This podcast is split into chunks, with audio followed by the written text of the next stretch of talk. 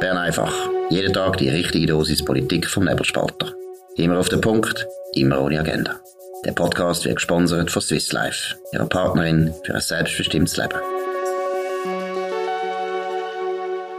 Das ist die Ausgabe vom 30. März 2022. Dominik Feusi und Markus Somm.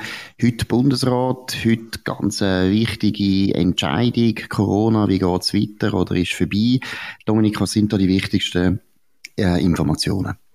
Ja, vielleicht hat man es schon gehört. Das ist Freedom Day, wird zwar nicht so genannt, aber der 1. April 2022 ist der Freedom Day. Ab dann gilt keine Maßnahmen mehr, also auch die Maskenpflicht fällt, äh, die Isolation fällt.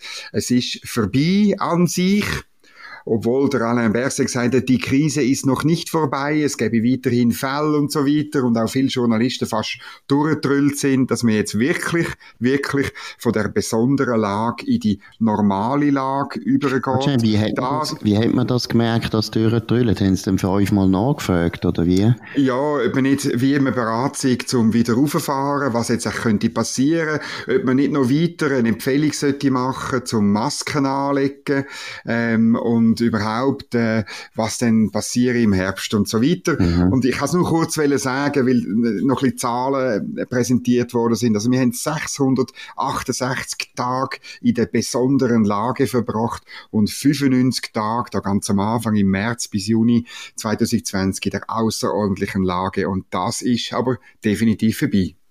Aber das ist eigentlich gleich, muss man jetzt ehrlich sein, ein guter ja, eigentlich schon eine gute Bilanz. Also nur 95 Tage haben wir Lockdown gemacht von diesen ganz, wie viel hast du gesagt, 680 oder was? Ähm, das ist eigentlich mhm. schon erstaunlich, oder? Also wenn ich das jetzt vergleiche mit anderen Ländern, muss man also schon sagen, die Schweizer Demokratie hat eigentlich gut funktioniert. Föderalistischer Druck, Druck vom Volk, Druck im Bundesrat, nicht so viel Druck vom Parlament. Aber immerhin hat doch dazu geführt, dass wir wahrscheinlich recht wenig Lockdown gemacht haben. Ja, das ist so. Und das hört man übrigens äh, eine Reihe um. Hört man, dass insbesondere die zwei Referenden ähm, und, und, oder die Möglichkeit für Referenden generell dazu geführt hat, dass man es schon ein bisschen Maß gehalten hat bei uns. Oder das ist ganz klar ein positiver Effekt von der direkten Demokratie. Und äh, der Föderalismus hast du erwähnt, auch heute, ähm, es hat Alain Berset meiner Ansicht nach sehr gut betont. Also Kantone sind in der Pflicht ab sofort, oder? Der Bund übernimmt da irgendwelche irgendwelche äh, Aufgaben nur dann, wenn es nicht anders geht. Und er wird auch, das hat er gesagt, im Herbst auch, der Bund wird nur dann wieder in die be besondere Lage oder sogar die außerordentliche Lage übergehen, wenn es nicht anders geht, oder? Das ist, äh, und, und irgendwo durch hat man das ein bisschen gespürt. Ähm, äh, der Föderalismus, der muss jetzt auch von den Kantonen wieder gelebt werden und sie müssen dort ihre, ihre Aufgaben machen. Also das ist, da bin ich dann gespannt drauf. Also man muss natürlich schon sagen, Alain Berset zeigt sich da wieder mal als Meister von der politischen Kommunikation, weil ich meine, der, der am meisten Druck gemacht hat auf den Föderalismus, wo am meisten der Kanton eigentlich das Zeug weggenommen hat, ist er selber gewesen. Also von dem her finde ich es auch wieder äh, spektakulär, wie er jetzt im Prinzip so der gute Onkel spielt, der sagt, eben jetzt müsst ihr dann wieder, also ihr Kanton dürfen nicht rumliegen. Mhm. Dabei hat er also sehr stark Kanton dazu verführt, eigentlich fast nichts zu machen. Ja, und er hat immer dann, wenn es darum gegangen ist, seine Kompetenz zu erhöhen, hat er sich darauf berufen, dass Kanton, berufen, dass Kantone ihn auffordert haben dazu, oder? Mehrfach bei irgendwelchen Massnahmen, irgendwie im Skigebiet, ob man darf irgendwo Bänkchen aufstellen oder nicht, verrussen, oder? Äh, du erinnerst dich irgendwie, das ist absurde Debatte gewesen vor etwas mehr als einem Jahr. Und in anderen Fällen, wenn es zum Beispiel im Spitalbett gegangen ist, hat er immer gesagt, aber das ist die Sache der Kantone, die sind für die Spitalversorgung zuständig. Also er hat mit dem gespielt, aber immerhin, ich will es gleich sagen, heute hat er klar gesagt, wir haben ein föderalistisches Gesundheitswesen und Kantone sind in der Pflicht und sie sollen es, äh, sie sollen es eigentlich auch sein, wenn es im Herbst wieder zu möglicherweise neuen Fällen kommt. kommt. Aber es ist wirklich, muss man auch sagen, eine gute Nachricht. Am 1. April ja. ist fertig.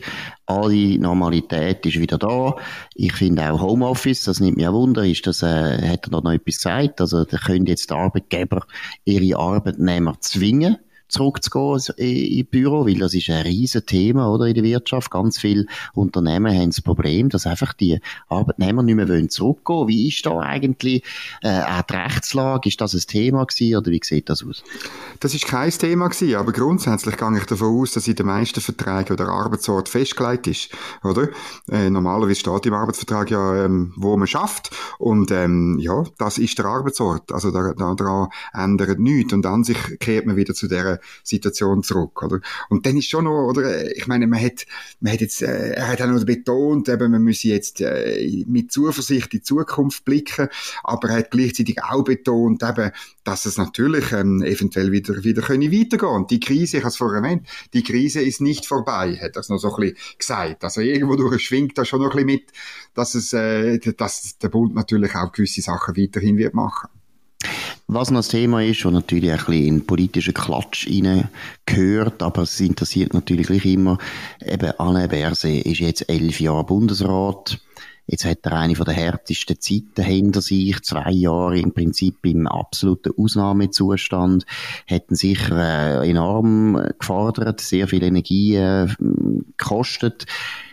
Wirkt jetzt der Bundesrat amtsmüde? Könnte es sein, dass der bald einmal aufhören wird? Oder hast du jetzt den Eindruck gehabt, der freut sich jetzt nochmal 15 Jahre im Bundesrat sitzen? Ja, der Kollege David Biener von der NZZ hat das gefragt, ob jetzt das der Höhepunkt von seiner Amtszeit war. Und er hat zur Antwort gegeben, ja, also wenn das der Höhepunkt war, nach elf Jahren, ähm, wo er im Amt ist, dann folgen ja noch elf Jahre. Und äh, hat sozusagen angedroht, dass er insgesamt 22 Jahre Bundesrat wäre. Das könnte er rein von seinem Alter. Er hätte dann aber noch nicht ganz äh, der Rekordhalter Etter eingeholt, aber wäre trotzdem außerordentlich lang. Ähm, er hat überhaupt nicht den Anschein gemacht, dass er amtsmüde wäre wäre. Muss aber auch sagen, ich glaube, wenn er das wäre, dann würde er das hervorragend überspielen. Also ich nehme nicht an, dass man das an der Medienmitteilung merken da ist er ein bisschen anders als andere Bundesräte. Philipp Etter, grosser Bundesrat von der CVP, wir hätten genannt Philipp Eternell. Genau. So viel ich weiß, ist das ein Witz von der Basler Fasnacht, aber auch der Nebelspalter hat es nachher aufgenommen, hat immer von Philipp Eternell geredet und geschrieben. Also der Alain Merse hätte da sicher ein Vorbild, das er sicher, wo er sympathisch findet, weil der Philipp Etter ist wirklich auch ein recht starker Innenminister gewesen, lange Zeit. Gut, jetzt haben wir noch ähnlich, andere... Äh, ähnlich wenig Haar, ähnlich wenig Haar. Ähnlich wenig Haar, also sehr viel gibt, also sehr viele äh, Möglichkeiten. Nur der Wetter hat viel mehr Kinder gehabt. Aber äh, das tun wir jetzt nicht vertiefen.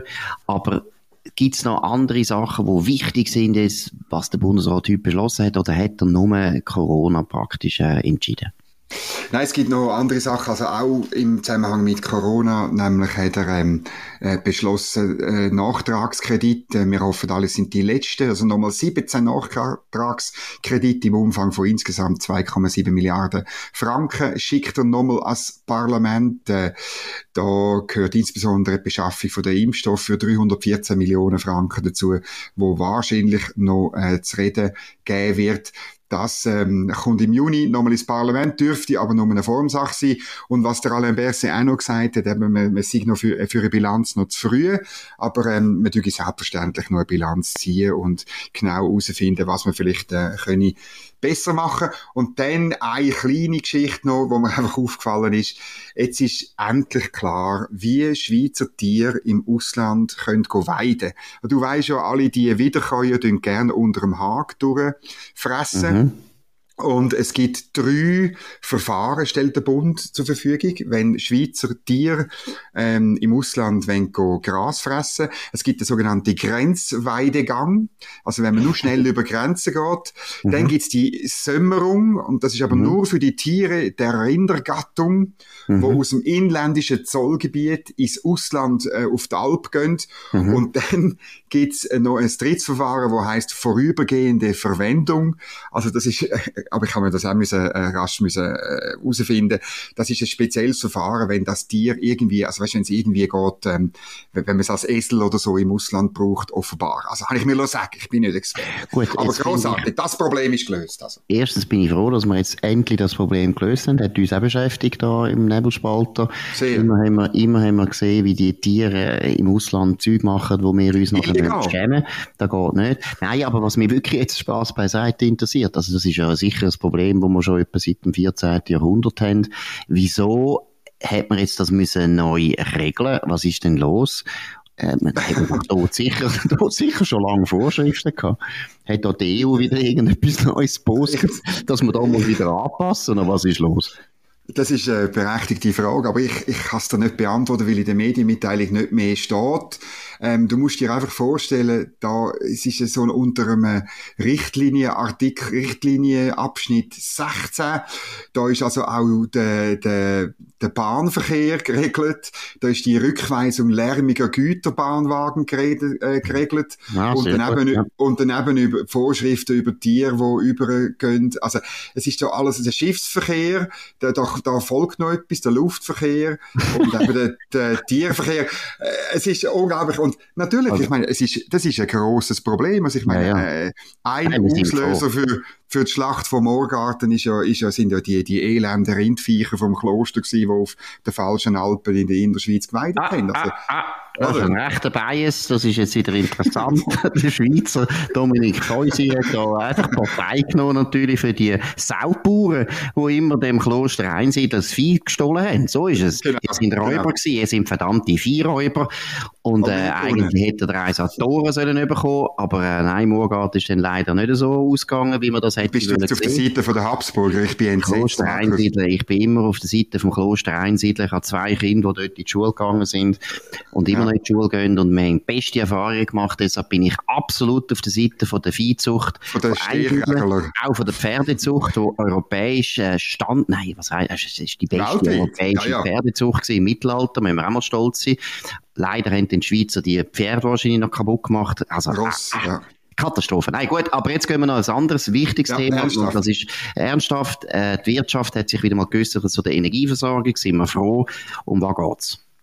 Ja, Economy Swiss, Swissmem und Science Industries, also drei wichtige äh, Wirtschaftsverbände, haben das Papier veröffentlicht, ähm, weil sie wirklich äh, auf richtig zu Recht Angst haben, äh, dass im Winter die Stromversorgung nicht gesichert ist. Ähm, wir haben ja berichtet, im letzten Herbst hat der Bundesrat Guy Parmelin die, die Grossverbraucher, also 30.000 äh, Unternehmen in der Schweiz angewiesen, sie sollen sich auf eine Stromkontingentierung vorbereiten und das ist Schock gewesen, hat der äh, Präsident von SwissMM, Martin Herzl, gesagt. Und jetzt ähm, fordern sie, dass die Schweiz sich besser vorbereitet auf das, also dass wirklich mit dem Bund mehr macht, das lange nicht, einfach irgendwann 20, 30, 35 irgendetwas ein zu machen, sondern wir müssen schnell handeln, es braucht schnell mehr inländische Produktion, damit der, äh, der Import die 10 Terawattstunden Strom äh, nicht überschreitet. Das ist auch das, was die Elektrizitätskommission ELCOM vorschlägt.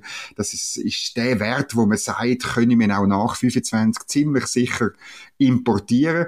Aber für das fehlt ziemlich viel in, inländische Stromproduktion. Und machen Sie denn konkret auch Vorschläge, wie man jetzt eben die Stromknappheit oder das fast sichere Blackout im Jahr 2025 kann verhindern? Also sagen Sie ja. Atomkraftwerke oder Gaskraftwerke? Ja, eben, so konkret sind sie nicht. Äh, sie sagen einfach, man soll künftige Produktionskapazitäten technologieoffen ausschreiben. Ja, also, dass man sozusagen sagt, wer liefert uns wie viel, zu welchem Preis, und dann nimmt man die Besten, oder? Aber, ähm, äh, wir haben dann nachher gefragt, also der Alex Reichmuth, wo das Thema bei uns verfolgt, äh, und, äh, die Medienabteilung sagt dann, nein, nein, neue AKW sind kein Thema. Dem stehe der Volkswille entgegen und niemand hat im Moment Interesse an solchen Anlagen. Ich finde es das schade, dass die Kommunikationsabteilung von Economy Suisse da nicht ähm, den Mut hat, zu sagen, jawohl, also wenn irgendjemand das offeriert, dann muss man doch ja sagen, oder? Ja gut, aber die Kommunikationsabteilung von Economy Suisse ist so eine unterirdische Abteilung. Ich habe so das Gefühl, die kommunizieren einfach, was ihnen gerade passt und äh, Geschäftsführung macht, was sie will. Also ich glaube, da wäre sehr gut, wenn sich da die Leute, die wirklich im Ausschuss sitzen, wo wirklich im Zentrum von der Macht sind, mal schauen, was da kommuniziert wird. Völlig unnötig, dass man da jetzt als Wirtschaft, eben, ich rede jetzt von der Kommunikation, sich so festlegen. Das ist so Aha. dumm. Das ist so unendlich dumm, weil der Volkswille, ja, der Volkswille ist meiner Meinung nach sowieso schwer einzuschätzen Doris Leuthard hat ja das so raffiniert gemacht, dass wir über so viele Sachen abgestimmt haben in dieser sogenannten Energiewende, dass wir eigentlich nicht ganz genau wissen, was hat jetzt das Volk wirklich genau wollen.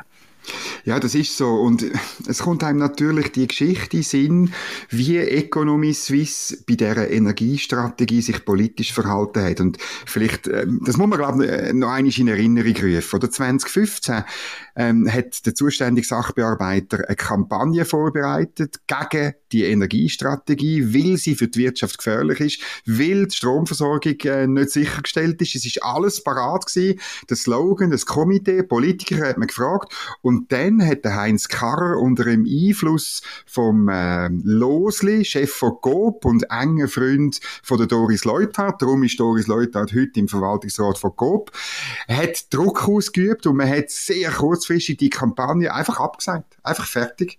Und man hat dann, ähm, wo es um die Abstimmung gegangen ist, zwei Jahre später, hat man ähm, äh, gesagt, äh, also ich äh, äh, rausgegeben, wir tun uns enthalten und wir tun nicht mitmachen. Und es ist ganz klar, oder? Wenn Economy Suisse sich klar positioniert hätte, nämlich so, wie es die Wirtschaft braucht, oder? Dann wäre die Energiestrategie nicht durchgekommen, oder? Weil dann genau.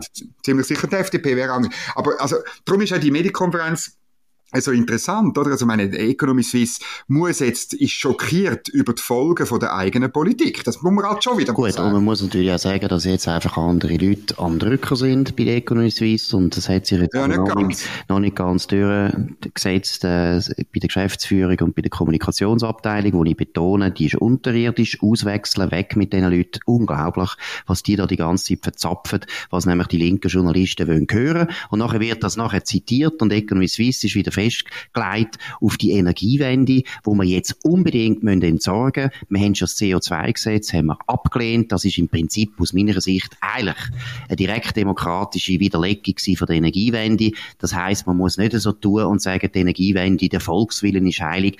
Das Volk hat sich ausgesprochen zu der Energiewende. Wenn es nämlich um die konkreten Fragen geht, hat das Volk gesagt, das wollen wir eigentlich nicht. Und von dem her finde ich auch deshalb, also unverständlich bei Economy Suisse da verzapft. Aber zweitens muss man auch sagen, die Economy Suisse hat ja auch das CO2-Gesetz durchgewunken und sogar eben auch keine Kampagne gemacht. Wir haben, gewisse Wirtschaftsverbände haben das müssen auf sich nehmen. Da mhm. Energy ist ganz wichtig gewesen, äh, sehr lobenswert und haben gewonnen. Und es wäre noch schön, die Kommunikationsabteilung von der Economy Suisse, wo jetzt dann bald auf, sich auflöst, hoffentlich, die würde mal zur Kenntnis nehmen, dass der Volkswille, eigentlich der aktuelle Volkswille, ein bisschen anders aussieht, als sie sich das gewünscht haben, die grün-liberale Kommunikationsabteilung von der Economy Suisse.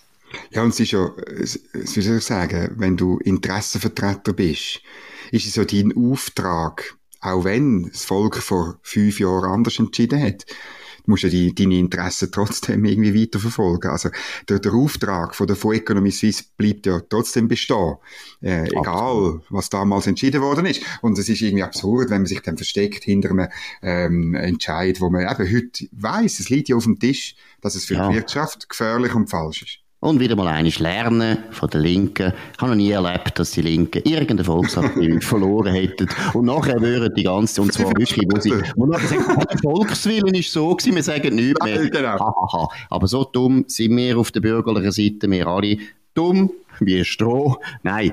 Gut, das ist es aber gewesen. Bern einfach vom 30. März 2022. Toni Freusi, Markus Somm, hat uns gefreut, dass ihr zugelassen habt. Wir hören uns wieder morgen zur gleichen Zeit auf dem gleichen Kanal. Tönt uns abonnieren, nebelspalter.ch. Tönt uns weiterempfehlen, tönt uns kritisieren, loben und so weiter. Wir uns freuen. Ihr könnt uns auch auf Apple Podcast und Spotify abonnieren, aber vor allem auf nebelspalter.ch. Wir wünschen einen schönen Abend. Das war Bern einfach, immer auf den Punkt, immer ohne Agenda. Gesponsert von Swiss Life, ihrer Partnerin für ein selbstbestimmtes Leben.